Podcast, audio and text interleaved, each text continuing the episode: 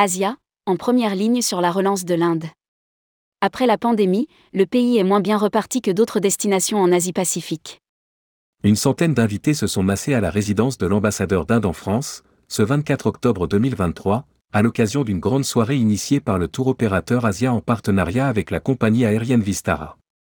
Un événement pour mettre un coup de projecteur sur une destination qui, sur le marché français, est en retard par rapport à d'autres pays d'Asie. Rédigé par David Savary le jeudi 26 octobre 2023.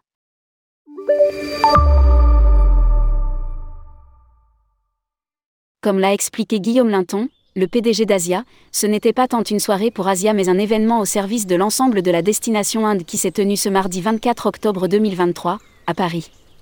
Un pays grand comme six fois la France où tout est différent. La diversité est partout, chez les gens, dans les costumes, les religions, l'architecture, la gastronomie, la musique, la danse. A rappelé Jawed Ashraf, ambassadeur d'Inde en France, qui pour l'occasion avait ouvert sa résidence à un parterre de professionnels du tourisme, une première. Inde, une incongruité sur le marché français. Il y a une incongruité sur l'Inde au départ du marché français. A fait savoir Guillaume Linton dans son allocution. Après la crise Covid, le pays est moins bien reparti que d'autres destinations en Asie-Pacifique. Un retard à l'allumage constaté par l'ensemble des tours opérateurs français et qui se lie également en comparaison à d'autres marchés européens, comme la Grande-Bretagne ou la zone Allemagne, Autriche, Suisse. Souligne le PDG d'Asia.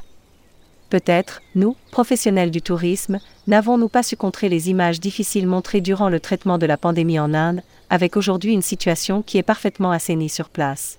Poursuit Guillaume Linton. La répercussion de l'augmentation du prix de l'aérien dans certains packages a pu également dissuader des candidats au départ.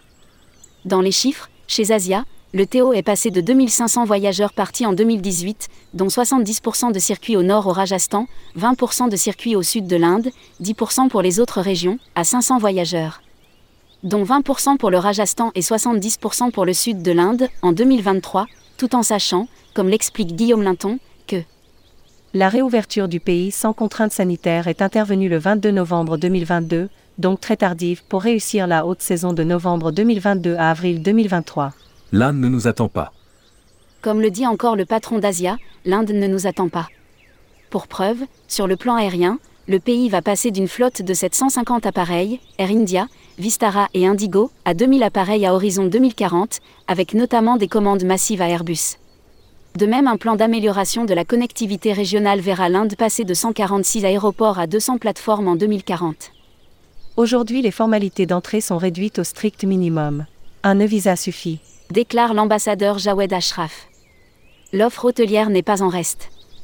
Par exemple, Accor prévoit l'ouverture de 30 nouveaux hôtels d'ici 2026. Sur le segment luxe, la chaîne Anantara inaugure un premier établissement à Jaipur d'ici la fin de l'année. L'Inde qui a organisé le G20 le mois dernier se positionne également pour organiser les Jeux olympiques en 2036. Le coup à jouer dans un contexte troublé. Et puis l'Inde a peut-être un coup à jouer au regard de la période particulièrement troublée que nous traversons.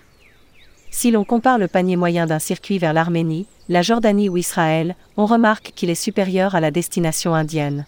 Relève Guillaume Linton qui cite notamment en exemple le Rajasthan qui offre l'un des meilleurs rapports qualité-prix, idéal pour la clientèle qu'on a du mal à faire venir dans nos agences.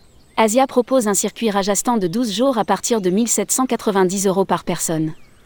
En résumé, le dirigeant regrette bien sur le ralentissement des ventes sur l'Arménie ou la Jordanie, mais rappelle qu'il existe.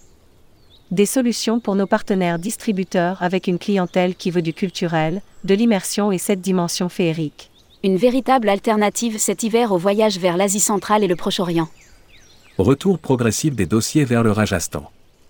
Concernant 2024, Asia annonce déjà 850 packs réservés à date, 40% pour le Rajasthan et 60% pour le sud de l'Inde. Les réservations vers l'Inde redémarrent plus franchement depuis quelques mois, avec un retour progressif des dossiers vers le Rajasthan, traditionnellement une destination de primo-voyageurs en Inde. Analyse Guillaume Linton. Quant au sud de l'Inde, Kerala et Tamil Nadu surtout. Il a redémarré beaucoup plus tôt avec des paniers moyens plus élevés et des voyages plus longs, le Sud s'adressant davantage à des voyageurs repéatés qui sont déjà venus au Rajasthan. Conclut le PDG d'Asia. Publié par David Savary. Journaliste tourmag.com Ajoutez Tourmag à votre flux Google Actualité.